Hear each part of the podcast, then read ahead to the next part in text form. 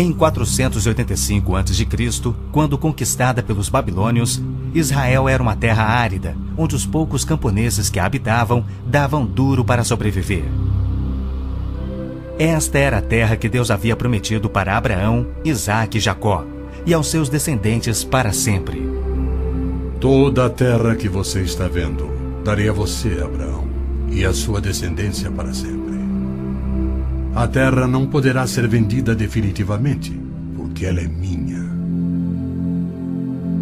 O povo que orgulhosamente habitava a terra prometida foi dizimado, espalhado e levado à Babilônia, onde passou 70 anos, conforme predito por Jeremias. Toda esta terra se tornará uma ruína desolada, e vocês estarão sujeitos ao rei da Babilônia durante 70 anos. Muitos judeus haviam voltado a Jerusalém para reerguer o templo, mas o resto da cidade estava em ruínas, suas paredes derrubadas e portões queimados. Em meio à desolação, Deus inspirou o profeta Zacarias a proferir uma das profecias mais notáveis já registradas. Ela predizia o período bíblico conhecido como os últimos dias. Farei de Jerusalém uma taça que embriague todos os povos ao seu redor. Farei de Jerusalém uma pedra pesada para todas as nações. O cumprimento dessa profecia após o admirável renascimento de Israel em 1948 é constatado pelo mundo todo. Exatamente como previsto na Bíblia, ao invés de Nova York, Berlim ou Moscou, a pequenina Jerusalém é o fardo maior dos países do mundo.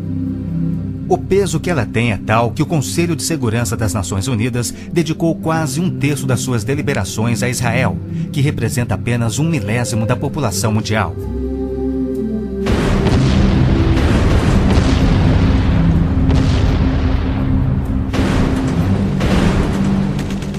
Jerusalém não seria o problema número um das Nações Unidas se a nação de Israel fosse facilmente intimidada, mas os seus militares são os melhores do mundo.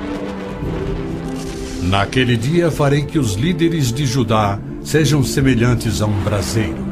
Eles consumirão todos os povos ao redor. O Senhor protegerá os que vivem em Jerusalém.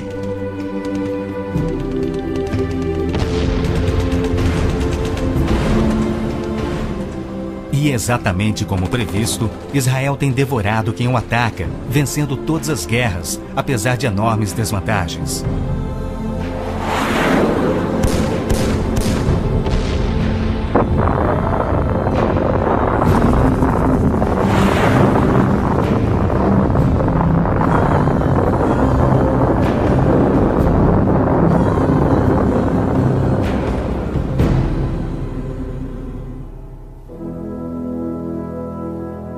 O anjo Gabriel revelou a Daniel que Jerusalém seria reconstruída e que após 483 anos viria o Messias. E que seu próprio povo, o povo de Israel, o rejeitaria e o crucificaria. Que a cidade e o templo ficariam outra vez em ruínas. E foi assim que aconteceu. Depois o ungido será morto e já não haverá lugar para ele. A cidade e o lugar santo, o templo, serão destruídos pelo povo do governante que virá. Jesus entrou em Jerusalém no dia exato da profecia, foi aclamado como Messias e depois rejeitado. Jesus mesmo profetizou: Eu lhes garanto que não ficará aqui pedra sobre pedra, serão todas derrubadas. E serão levados como prisioneiros para todas as nações. No ano 70 DC, exatamente como Cristo previu, os exércitos romanos sob Tito saquearam Jerusalém, derrubaram o templo de Herodes e não deixaram pedra sobre pedra. Mais de um milhão de judeus foram mortos e o remanescente espalhado pelas nações. Vocês serão desarraigados da terra em que estão entrando para dela tomar posse.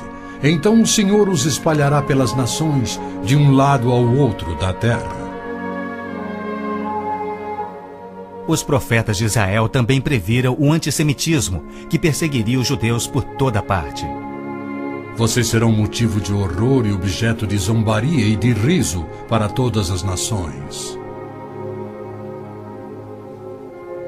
Espalhados entre as nações, os judeus têm sido odiados, perseguidos e mortos como nenhum outro povo, enquanto a estéril terra de Israel permaneceu de luto.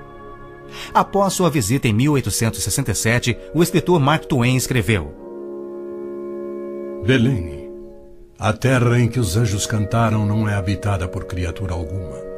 A Palestina se recobre de pano de saco e cinzas, desolada e sem beleza.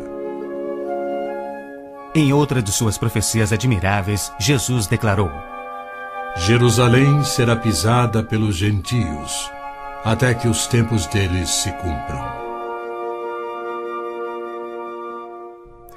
Jerusalém foi disputada por todos os grandes povos da história.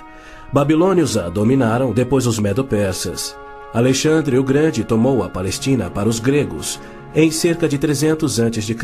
Depois foram os egípcios, seguidos pelos assírios e então os romanos. Invasores islâmicos se apoderaram dela, mas foram depostos nas cruzadas. Mais tarde, os mamelucos islâmicos do Egito a tomaram. Depois, os turcos otomanos reinaram por quatro séculos. E ao longo destes séculos, os judeus ali viveram e sofreram. O pleno cumprimento das profecias bíblicas sobre Israel, Jerusalém e os judeus é a prova incontestável da existência de Deus e da veracidade bíblica. Muitos pensam que as cruzadas católicas libertaram a Terra Santa para os judeus, quando, na verdade, massacraram os judeus e tomaram a terra para a Igreja Católica. O Papa Urbano II, que organizou a primeira cruzada, desafiou seus seguidores a seguirem a estrada para o Santo Sepulcro, tomando a terra daquela raça malvada e sujeitando-a ao seu domínio. Hordas de voluntários, ostentando a bandeira da cruz, massacraram os judeus a linhagem terrena de Cristo. Isso por todo o trajeto a Jerusalém.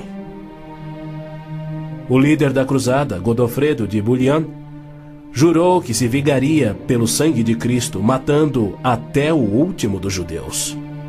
Ao tomarem a cidade de Davi, seus homens perseguiram os judeus até a sinagoga e atearam fogo nela.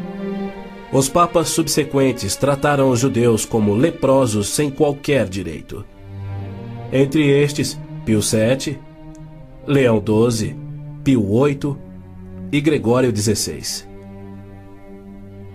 O abuso de Hitler contra os judeus alemães antes da Segunda Guerra descortinou um antissemitismo fervilhante que se estendeu por todo o mundo. Ao navio transatlântico St. Louis, abarrotado com 1.100 refugiados judeus, foi negado acesso a todos os portos nas Américas do Sul, Central e do Norte. 700 destes tinham vistos de imigração para os Estados Unidos, porém o presidente Roosevelt os enviou de volta para morrerem nos fornos de Hitler. Até mesmo a Suíça rejeitou os judeus devolvendo-os aos seus assassinos, e serviu como banqueira de Hitler, guardando para os nazistas bilhões de dólares em ouro e dinheiro roubado das vítimas judias.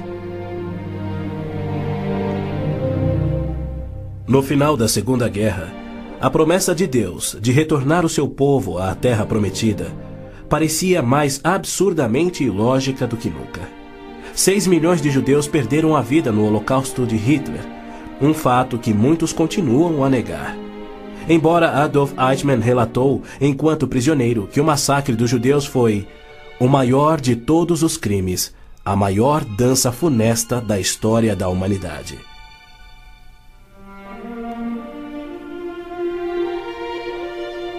E o mais incrível é que após a guerra, centenas dos esqueléticos sobreviventes, libertados dos campos de extermínio, foram mortos em toda a Europa. Porém, Deus não esquecera das suas promessas. De 1945 a 1948, apesar de um cruel bloqueio naval inglês, dez navios antigos contrabandearam 70 mil sobreviventes do Holocausto para dentro da Terra Prometida. Nas palavras de um dos sobreviventes, os velhos navios e a frota britânica eram ameaças menores que a vida na Europa. Pela primeira vez em anos tínhamos um propósito: a criação de um Estado judeu. Milhões de judeus têm voltado a Israel oriundos de mais de 100 países.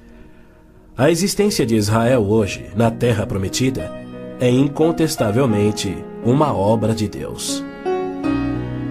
Vejam, eu os trarei da terra do norte e os reunirei dos confins da terra.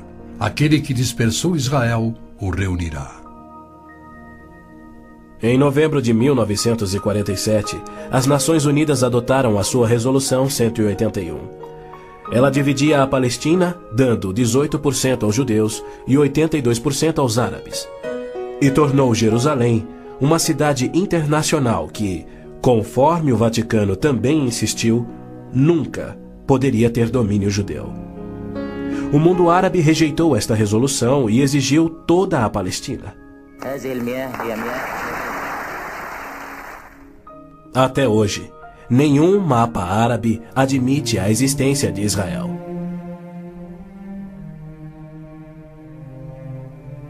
Em 14 de maio de 1948, Israel declarou sua independência. E foi imediatamente invadido por seis nações árabes. Seus soldados eram várias vezes mais numerosos que os colonos judeus e tinham superioridade indiscutível em armas, tanques e aviões.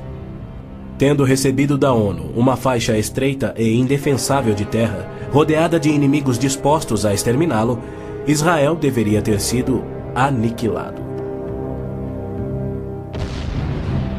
Porém, para a surpresa do mundo inteiro, que torcia para os seus inimigos, os colonos israelenses derrotaram os que buscavam destruí-los exatamente como Deus prometera. E assim tem acontecido em guerra após guerra, à medida que seus inimigos têm tentado aniquilar Israel. Sim, é isto mesmo. A aniquilação é o seu propósito declarado. Os muçulmanos têm como dever religioso a exterminação dos judeus. Eles sonham com sua destruição e promovem festividades para honrar os assassinos dos inocentes cidadãos de Israel. O fundamentalismo islâmico começa a varrer o nosso mundo. O próprio Maomé declarou: A última hora não virá antes que os muçulmanos lutem contra os judeus e os muçulmanos os matem. Mas por que a imprensa chama os terroristas muçulmanos de radicais e extremistas?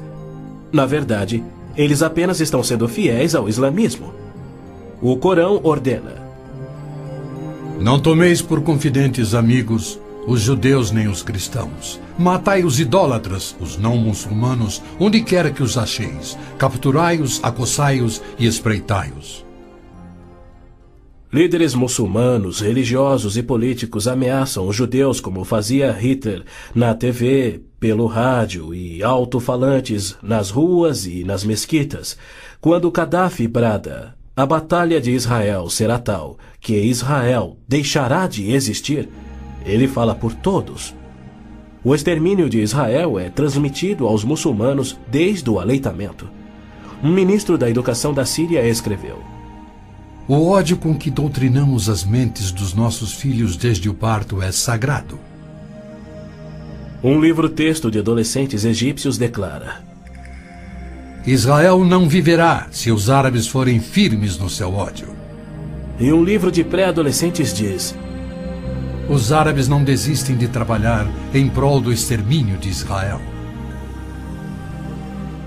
É uma loucura Israel tentar firmar acordos de paz com inimigos como estes. Mas a pressão mundial o obriga a isto. Na guerra de Yom Kippur de 1973, milhares de tanques atravessaram simultaneamente o Sinai, oriundos do Egito, e descendo o Golã a partir da Síria num ataque surpresa cuidadosamente orquestrado. As forças militares de Israel estavam todas de licença, celebrando a mais sagrada de suas festas religiosas, levando, portanto, três dias para que se mobilizassem. 300 mil israelenses enfrentaram 1,2 milhões de árabes. Escapando por um fio da derrota, Israel sofreu pesadas baixas. Mas, em cumprimento incontestável da admirável profecia de Zacarias, de que as tropas judias seriam como fogo que consumiria as nações vizinhas, Israel expulsou seus inimigos. Em retaliação por ter se defendido, 61 nações romperam relações diplomáticas com Israel, enquanto nenhuma nação repreendeu os árabes por seu ataque surpresa. Este tenso e custoso estado de alerta de Israel tem sido manipulado de modo a acusá-lo de perpetrador de violência infundada contra vizinhos amantes da paz. O antissemitismo é uma força motriz da mídia mundial, que é muito influenciada pelo dinheiro do petróleo. Não se veicula nenhuma crítica aos árabes e suas repetidas ameaças de extinção de Israel. Quando Israel deportou 400 terroristas do Hamas e do Jihad Islâmico por terem matado e mutilado centenas de seus civis, foi criticado pela mídia internacional e censurado pelas Nações Unidas. Mas quando o Kuwait deportou 300 mil palestinos, em sua maioria civis inocentes, a mídia fez pouco caso e as Nações Unidas ignoraram o fato. As Nações Unidas são flagrantemente pró-árabes e contra Israel.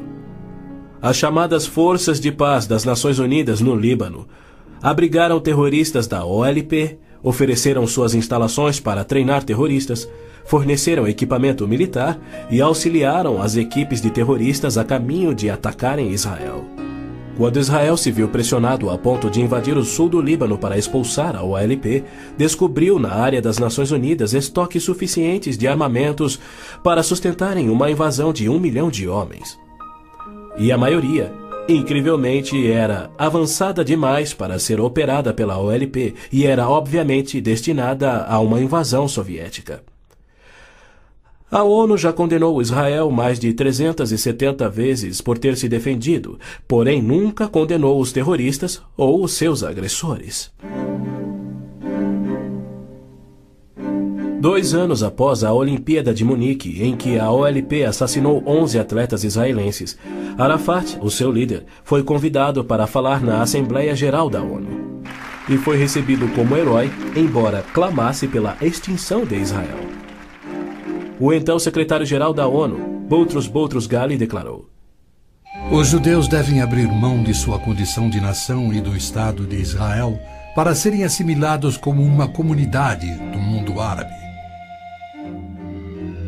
O Domo da Rocha, no cume do Monte Moriá, está situado no coração de Jerusalém. Esta edificação de 141 mil metros quadrados inspira paixões tão explosivas que pode ser o estopim da Terceira Guerra Mundial a qualquer instante. Foi ali que Abraão obedientemente construiu um altar e colocou sobre ele o seu filho Isaque, disposto a oferecê-lo como sacrifício a Deus. Mas Deus o impediu e proveu um carneiro para substituir a Isaque. 900 anos mais tarde, há cerca de 3 mil anos, o rei Davi comprou aquele terreno santo de Araúna, o Jebuseu, para poder edificar ali um altar a seu Deus. E foi ali que Salomão construiu o primeiro templo. Do templo judeu, destruído por duas vezes, não resta nada. Em seu lugar se ergue o Domo da Rocha, um imenso monumento ao deus islâmico da lua, o antissemita Alá.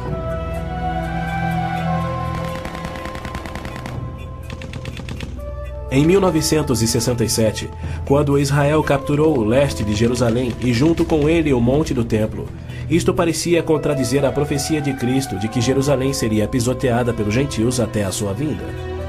Mas, incrivelmente, Israel imediatamente devolveu o Monte do Templo aos cuidados do rei Hussein da Jordânia. Este, por sua vez, o confiou a Yasser Arafat e a sua OLP em 1994. Assim, o coração de Jerusalém está nas mãos de gentios, e as nações dos gentios de todo o mundo exigem o controle. Uma das principais tensões no Oriente Médio, hoje em dia, é a questão do chamado povo palestino. A Organização de Libertação da Palestina, a OLP, liderada por Yasser Arafat desde 1969, alega representar os palestinos. A OLP declara: nosso conflito com o inimigo sionista não surge em função da demarcação de suas fronteiras, mas sim da própria existência de Israel. A OLP, como todos devem saber, é uma organização islâmica de terrorismo. Ela treinou as gangues de assassinos de Idi Amin, que mataram 300 mil cristãos negros em Uganda. Na verdade, a maioria das organizações terroristas em todo o mundo foram treinadas pela OLP. Arafat cometeu seu primeiro assassinato aos 20 anos. Sob sua liderança, a OLP se tornou a maior, a mais rica, a mais violenta e a mais sangrenta das organizações terroristas já conhecidas. Em 1970, a OLP tinha 55 bases na Jordânia, e seu terrorismo contínuo contra os civis jordanianos era tão maligno que o rei Hussein a atacou com suas tropas de beduínos e, após semanas de sangrentas batalhas, expulsou a OLP para o Líbano. Ali, a OLP aniquilou as cidades cristãs de Damur, Beit Malá, Tal Abbas e outras. A mídia fez vistas grossas ao seu reinado de terror no Líbano. A imprensa internacional foi ameaçada e se manteve em silêncio. Os que ousaram divulgar a verdade tiveram mortes brutais. Larry Buckman e Sean Turan, da TV ABC, Mark Trion, da rádio belga Livre, Robert Pfeffer, da revista Der Spiegel, e outros. Cerca de 300 mil civis libaneses foram mortos e mais de 100 mil das jovens sobreviventes foram engravidadas por estupros da OLP antes que Israel a expulsasse. Porém, novamente, Israel foi censurado. Ladies and gentlemen, Mr. Arafat, Chairman of the Executive Council of the Palestine Liberation Organization, His Excellency Yitzhak Rabin, Prime Minister of Israel, the President of the United States. Quaisquer tratados de paz com a OLP têm como propósito único enganar Israel. O modelo que os muçulmanos seguem hoje foi dado por Maomé. Em 628, ele firmou um tratado de paz de 10 anos com sua tribo Quraysh, em Meca. Dois anos mais tarde, ele atacou Meca, matando os homens e escravizando as mulheres e crianças. Arafat declarou publicamente: Em nome de Alá, eu não considero o acordo de paz entre a OLP e Israel mais do que o acordo assinado entre nosso profeta Maomé e a tribo Quraysh. A paz para nós implica na destruição de Israel. O primeiro passo é fingir a paz para ganhar territórios dentro de Israel, de onde possa lançar sua destruição final. Por incrível que pareça, Arafat e seus assassinos da OLP têm sido eximidos e celebrizados pela mídia mundial. Este criminoso, impiedoso e sadista recebeu um prêmio Nobel da Paz e é honrado como campeão da justiça em prol do oprimido povo palestino. Palestinos? Nunca houve palestino, seja povo, nação, língua, cultura, religião ou economia. As alegações de serem descendentes de um povo palestino que supostamente habitou uma terra chamada Palestina por milhares de anos não passa de uma mentira intencional. A terra era chamada Canaã e era habitada por cananeus. E o que fora Canaã tornou-se a terra de Israel quando Deus a entregou ao seu povo. Porém, uma história revisada que oculta a verdade é promovida nas melhores enciclopédias e livros, incluindo publicações cristãs. Aqueles que hoje se denominam palestinos são árabes, por berço, língua, religião islâmica e cultura. A origem do termo Palestina provém dos filisteus, os arqui-inimigos do antigo Israel. Em 130 d.C., os romanos reconstruíram Jerusalém como uma cidade pagã, tendo um templo de Júpiter no lugar do templo judeu. Provocados à rebelião, meio milhão de judeus foram mortos e milhares escravizados. Os romanos, irados, renomearam a terra de Israel, batizando-a de Síria-Palestina. Assim surgiu o termo palestino. Dali em diante, os judeus que ali viviam foram chamados de palestinos. Na Segunda Guerra, o exército britânico tinha uma brigada palestina composta por voluntários judeus. A Orquestra Sinfônica da Palestina era de judeus, assim como o Palestine Post era um jornal de judeus. Em 1948, árabes fugidos de Israel começaram a alegar que eles eram os verdadeiros palestinos e que a terra de Israel sempre lhes pertencera. E a mídia mundial promove essa mentira. Mas a verdade é que em 1948 os árabes ocupavam meros 3% da Palestina. enquanto que a posse de Israel data de 4 mil anos de quando Abraão adquiriu a caverna Macpela em Hebron. Ali Abraão sepultou sua esposa Sara, e ali estão enterrados Abraão, Isaque, Rebeca, Jacó e Lia. Em Hebron, Davi foi coroado rei. É um lugar sagrado para os judeus e não tem nada a ver com os árabes ou com o Islã. E ainda assim, os muçulmanos ignoram a presença contínua dos judeus por três mil anos e dizem que Hebron é sua. Construíram uma mesquita e estão determinados a expulsar todos os residentes judeus. Há meio século, o mundo convive com o problema de centenas de milhares dos altos denominados refugiados palestinos da guerra pela independência em 1948. Em mais uma mentira típica, a mídia internacional acusa os judeus de impiedosamente desalojarem a população nativa. Mas, na verdade, foi o alto comando árabe que os instruiu por rádio a deixar rapidamente a Palestina enquanto eles massacrariam os judeus. Uns 350 mil fugiram. Muitos ficaram. Os que ficaram hoje são cidadãos israelenses e atualmente compõem uns 16% do eleitorado de Israel. A Jordânia anexou o território palestino designado pela ONU, expeliu todos os judeus, destruiu as sinagogas judaicas e renomeou de margem ocidental as terras conhecidas por Judéia e Samaria desde os tempos bíblicos. Apesar dos milhões de dólares em jazidas de petróleo e uma área terrestre 700 vezes maior do que a de Israel, as nações árabes se recusam a aceitar quaisquer refugiados de 48 e a dar-lhes vida normal.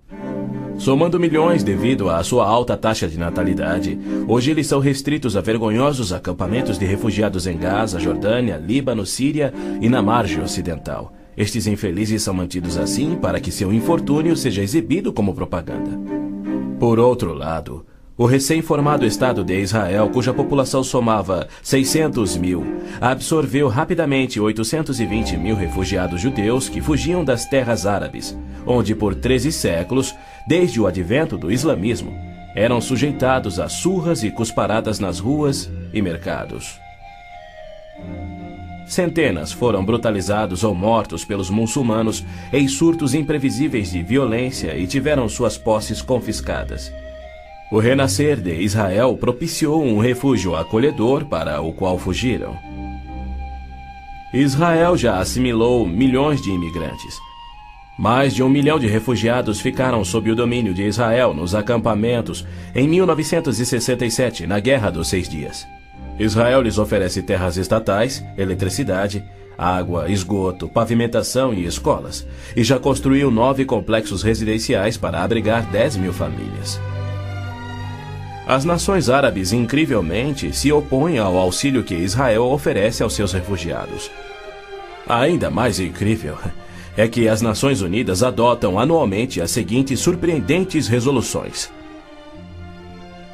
A Assembleia Geral exige que Israel desista da reintegração dos palestinos na faixa de Gaza.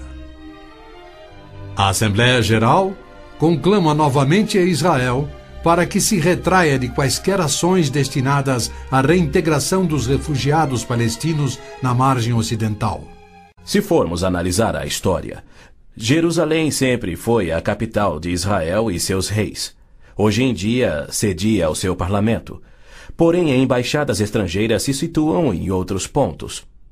Segundo o ministro das Relações Exteriores do Vaticano, em visita a Israel em 98, a presença de Israel no lado oriental de Jerusalém constituía uma ocupação ilegal.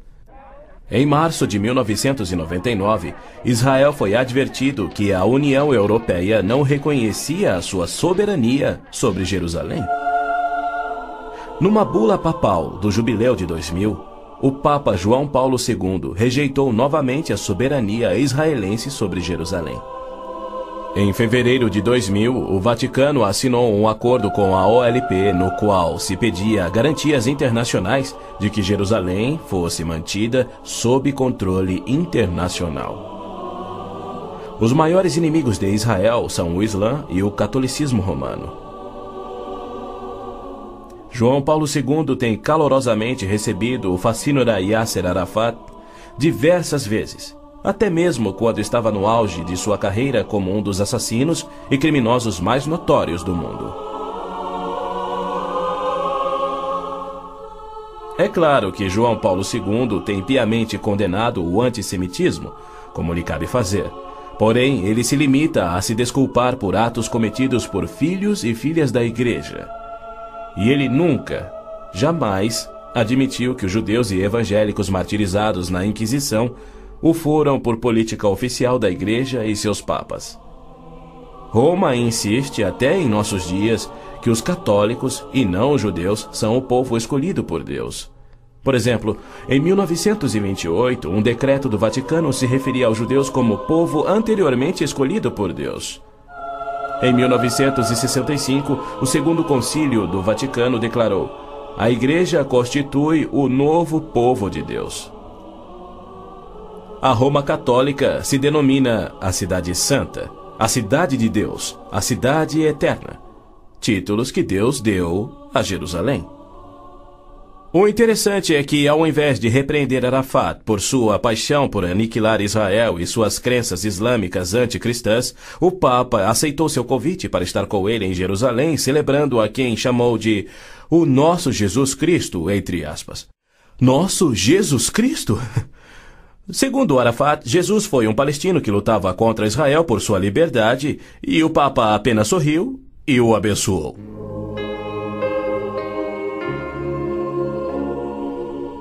Os judeus culpam a Cristo e aos cristãos pelo antissemitismo do catolicismo romano. Mas o catolicismo, com seu falso evangelho de obras, sacramentos, purgatório e indulgências, não representa o cristianismo bíblico. Nenhum cristão verdadeiro poderia ser antissemita. Jesus foi um judeu. Inclusive, a Igreja Católica matou muito mais evangélicos do que judeus. O Papa Inocêncio III massacrou por completo a cidade de Béziers, na França. Morreram cerca de 60 mil cristãos albigenses. E, segundo o Papa, foi o auge do seu papado. Os exércitos dos papas levaram um século para exterminar os albigenses e o mesmo destino foi imposto aos valdenses, huguenotes, ositas e outros. No massacre de São Bartolomeu foram chacinados 70 mil huguenotes, mais 200 mil foram mortos depois e 500 mil fugiram da França para salvar a vida. E como estes, há muitos outros exemplos. Hitler não assassinaria os 6 milhões de judeus se os séculos do antissemitismo romano não tivessem preparado o caminho.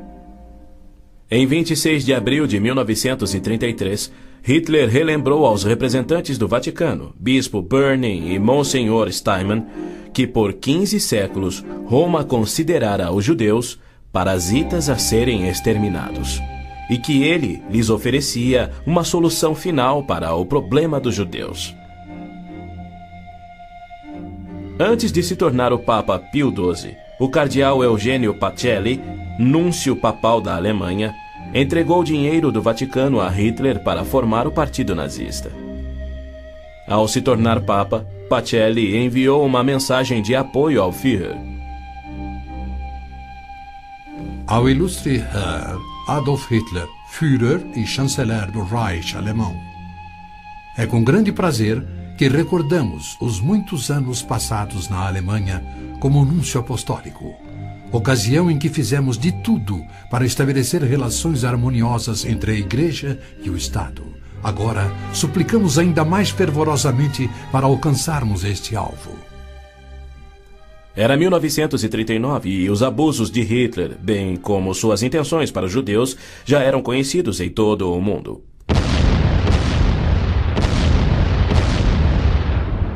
Foi em janeiro daquele ano que Hitler declarou que a guerra resultaria na, abre aspas, exterminação da raça judaica. Fecha aspas. Die Völker noch einmal in einen Weltkrieg zu stürzen, dann wird das Ergebnis nicht der Sieg des Judentums sein, sondern die Vernichtung der jüdischen Rasse in Europa. Após quatro anos, em 22 de junho de 1943, enquanto pairava a fumaça de judeus incinerados nos céus da Europa, o Papa Pio XII, em contraposição à promessa de Deus, escreveu ao presidente Roosevelt tentando dissuadi-lo de tornar a Palestina em terra judia. Não existe precedente histórico para justificar o regresso de um povo a uma terra deixada 19 séculos antes. Se os hebreus desejam um lar, não seria muito difícil encontrar um território que lhes sirva melhor que a Palestina. Com o aumento da população judaica naquela região, graves novos problemas surgiriam. Sem precedente histórico, Deus o havia prometido. Pio XII nunca condenou o Holocausto em público. Tampouco buscou dissuadir Hitler do seu intento de aniquilar os judeus. Porém, ele se manifestou, de forma bem enfática, contra o regresso dos judeus à terra de Israel, que Deus lhes dera como herança eterna. Do mesmo modo, Pio X declarou em 1904: Não podemos reconhecer os judeus como povo em 1919, o cardeal Pietro Gaspari, secretário de Estado do Vaticano, escreveu: O perigo que mais nos amedronta é o da criação de um Estado judaico na Palestina. E quanto ao Islã, esta religião de violência tem sempre forçado conversões pela espada. Após a morte de Maomé, a maioria dos árabes abandonou o Islã, dando origem às famosas guerras da apostasia. Abu Bakr, o primeiro califa a suceder Maomé, matou dezenas de milhares de ex-muçulmanos buscando reimplantar o Islã. Até o início do século VIII, os ferozes guerreiros do Islã haviam tomado a maioria do Oriente Médio, muito da África e haviam quase conquistado a Europa. A violenta natureza do Islã é vista ainda hoje em multidões bradando Allah é grande e infligindo terror e morte sobre os não muçulmanos. O Islã está por trás da maior parte do terrorismo no mundo. Hoje em dia, multidões muçulmanas periodicamente massacram milhares de cristãos, queimando e saqueando as suas terras.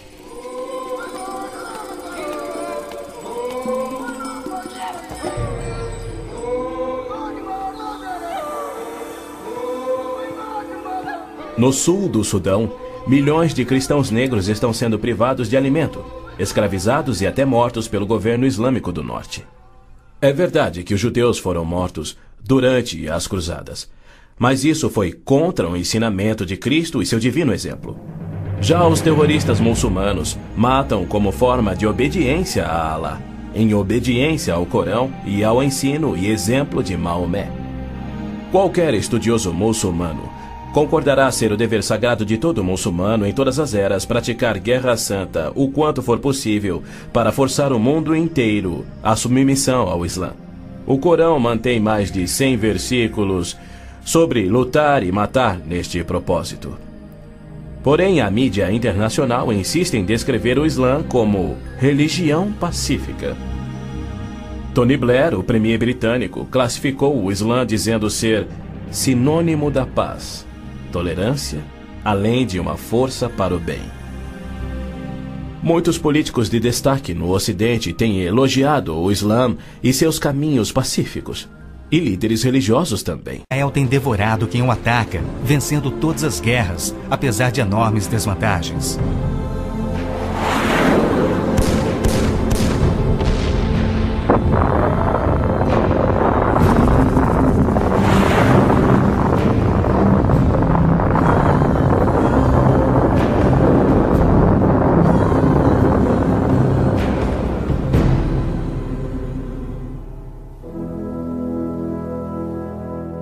Anjo Gabriel revelou a Daniel que Jerusalém seria reconstruída e que após 483 anos viria o Messias.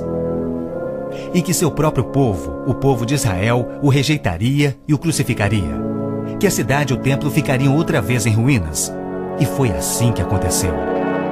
Depois o ungido será morto e já não haverá lugar para ele. A cidade e o lugar santo, o templo, serão destruídos pelo povo do governante que virá. Jesus entrou em Jerusalém no dia exato da profecia. Foi aclamado como Messias e depois rejeitado. Jesus mesmo profetizou: Eu lhes garanto que não ficará aqui pedra sobre pedra, serão todas derrubadas. E serão levados como prisioneiros para todas as nações. No ano 70 DC, exatamente como Cristo previu, os exércitos romanos sob Tito saquearam Jerusalém, derrubaram o templo de Herodes e não deixaram pedra sobre pedra. Mais de um milhão de judeus foram mortos e o remanescente espalhado pelas nações. Vocês serão desarraigados da terra em que estão entrando para dela tomar posse. Então o Senhor os espalhará pelas nações, de um lado ao outro da terra. Os profetas de Israel também previram o antissemitismo, que perseguiria os judeus por toda parte. Vocês serão motivo de horror e objeto de zombaria e de riso para todas as nações. Espalhados entre as nações, os judeus têm sido odiados, perseguidos e mortos como nenhum outro povo, enquanto a estéril terra de Israel permaneceu de luto. Após sua visita em 1867, o escritor Mark Twain escreveu: Belém, a terra em que os anjos cantaram não é habitada por criatura alguma. A Palestina se recobre de pano de saco e cinzas, desolada e sem beleza. Em outra de suas profecias admiráveis, Jesus declarou: Jerusalém será pisada pelos gentios. A trilha de Hitler guardando para os nazistas bilhões de dólares em ouro e dinheiro roubado das vítimas judias. No final da Segunda Guerra, a promessa de Deus de retornar o seu povo à Terra Prometida parecia mais absurdamente ilógica do que nunca. Seis milhões de judeus perderam a vida no Holocausto de Hitler, um fato que muitos continuam a negar. Embora Adolf Eichmann relatou, enquanto prisioneiro, que o massacre dos judeus foi o maior de todos os crimes, a maior dança funesta da história da humanidade.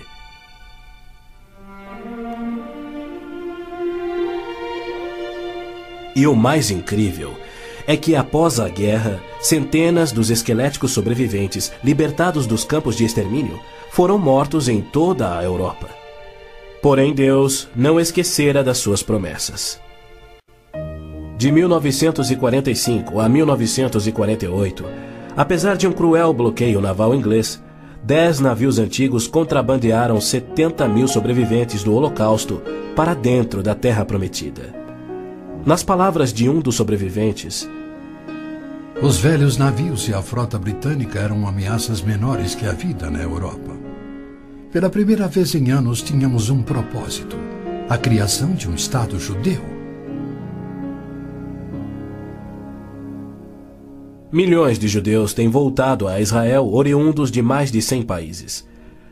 A existência de Israel hoje, na Terra Prometida, é incontestavelmente uma obra de Deus. Vejam, eu os trarei da terra do norte e os reunirei dos confins da terra. Aquele que dispersou Israel o reunirá. Em novembro de 1947, as Nações Unidas adotaram a sua Resolução 181. Ela dividia a Palestina, dando 18% aos judeus e 82% aos árabes.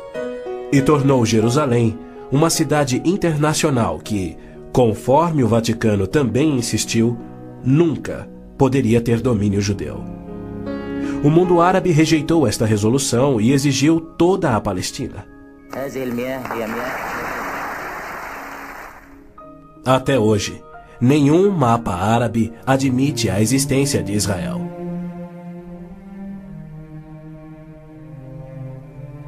Em 14 de maio de 1948, Israel declarou sua independência. E foi imediatamente invadido por seis nações árabes. Seus soldados eram várias vezes mais numerosos que os colonos judeus e tinham superioridade indiscutível em armas, tanques e aviões. Tendo recebido da ONU uma faixa estreita e indefensável de terra, rodeada de inimigos dispostos a exterminá-lo, Israel deveria ter sido aniquilado. Porém, para a surpresa do mundo inteiro, que torcia para os seus inimigos, os colonos israelenses derrotaram os que buscavam destruí-los, exatamente como Deus prometera. E assim tem acontecido em guerra após guerra, à medida que seus inimigos têm tentado aniquilar Israel. Sim, é isto mesmo. A aniquilação é o seu propósito declarado. Os muçulmanos têm como dever religioso a exterminação dos judeus. Eles sonham com sua destruição e promovem festividades para honrar os assassinos dos inocentes cidadãos de Israel. O fundamentalismo islâmico começa a varrer o nosso mundo. O próprio Maomé declarou: A última hora não virá antes que os muçulmanos lutem contra os judeus e os muçulmanos os matem. Mas por que a imprensa chama os terroristas muçulmanos de radicais e extremistas? Na verdade, eles apenas estão sendo fiéis ao islamismo.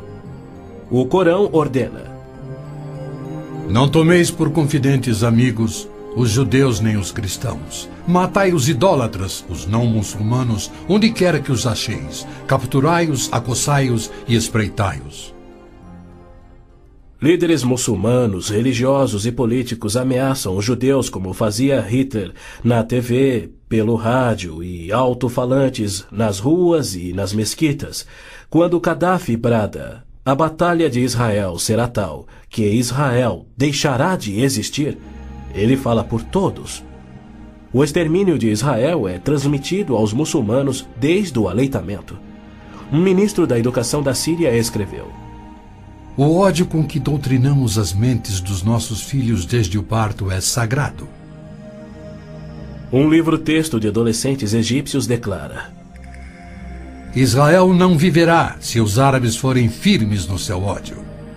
E um livro de pré-adolescentes diz: Os árabes não desistem de trabalhar em prol do extermínio de Israel.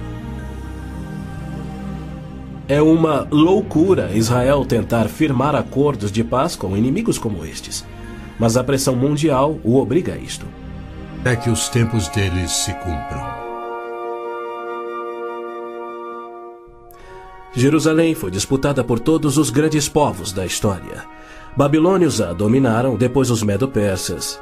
Alexandre o Grande tomou a Palestina para os gregos em cerca de 300 a.C. Depois foram os egípcios, seguidos pelos assírios e então os romanos. Invasores islâmicos se apoderaram dela, mas foram depostos nas cruzadas. Mais tarde, os mamelucos islâmicos do Egito a tomaram. Depois, os turcos otomanos reinaram por quatro séculos. E ao longo destes séculos, os judeus ali viveram e sofreram. O pleno cumprimento das profecias bíblicas sobre Israel, Jerusalém e os judeus é a prova incontestável da existência de Deus e da veracidade bíblica. Muitos pensam que as cruzadas católicas libertaram a Terra Santa para os judeus quando, na verdade, massacraram os judeus e tomaram a terra para a Igreja Católica. O Papa Urbano II, que organizou a Primeira Cruzada, desafiou seus seguidores a seguirem a estrada para o Santo Sepulcro, tomando a terra daquela raça malvada e sujeitando-a ao seu domínio. Hordas de voluntários, ostentando a bandeira da cruz, massacraram os judeus a linhagem terrena de Cristo. Isso por todo o trajeto a Jerusalém. O líder da cruzada, Godofredo de Bouillon, jurou que se vingaria pelo sangue de Cristo, matando até o último dos judeus. Ao tomarem a cidade de Davi, seus homens perseguiram os judeus até a sinagoga e atearam fogo nela. Os papas subsequentes trataram os judeus como leprosos sem qualquer direito. Entre estes, Pio VII, Leão XII, Pio VIII e Gregório XVI. O abuso de Hitler contra os judeus alemães antes da Segunda Guerra descortinou um antissemitismo fervilhante que se estendeu por todo o mundo. Ao navio transatlântico St. Louis, abarrotado com 1.100 refugiados judeus, foi negado acesso a todos os portos nas Américas do Sul, Central e do Norte. 700 destes tinham vistos de imigração para os Estados Unidos, Porém, o presidente Roosevelt os enviou de volta para morrerem nos fornos de Hitler. Até mesmo a Suíça rejeitou os judeus, devolvendo-os aos seus assassinos e serviu como banqueiro.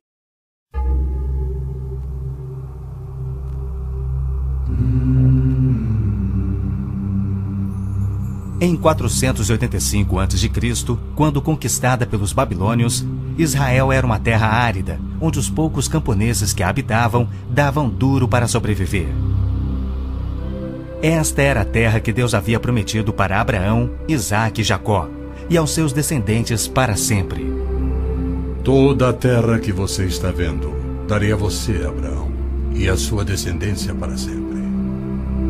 A terra não poderá ser vendida definitivamente, porque ela é minha. O povo que orgulhosamente habitava a terra prometida foi dizimado, espalhado e levado à Babilônia, onde passou 70 anos, conforme predito por Jeremias. Toda esta terra se tornará uma ruína desolada, e vocês estarão sujeitos ao rei da Babilônia durante 70 anos. Muitos judeus haviam voltado a Jerusalém para reerguer o templo, mas o resto da cidade estava em ruínas, suas paredes derrubadas e portões queimados.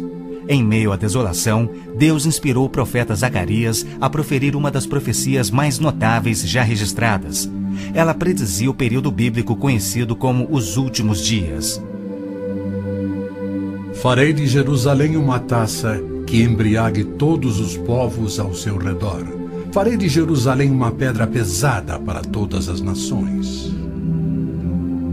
O cumprimento dessa profecia após o admirável renascimento de Israel em 1948 é constatado pelo mundo todo. Exatamente como previsto na Bíblia, ao invés de Nova York, Berlim ou Moscou, a pequenina Jerusalém é o fardo maior dos países do mundo. O peso que ela tem é tal que o Conselho de Segurança das Nações Unidas dedicou quase um terço das suas deliberações a Israel, que representa apenas um milésimo da população mundial.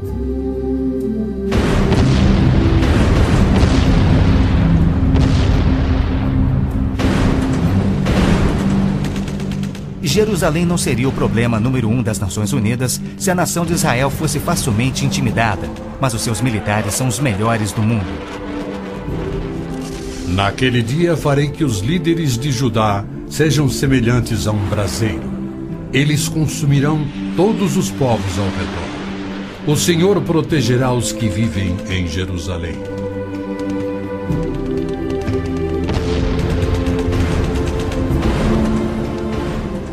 E exatamente como previsto,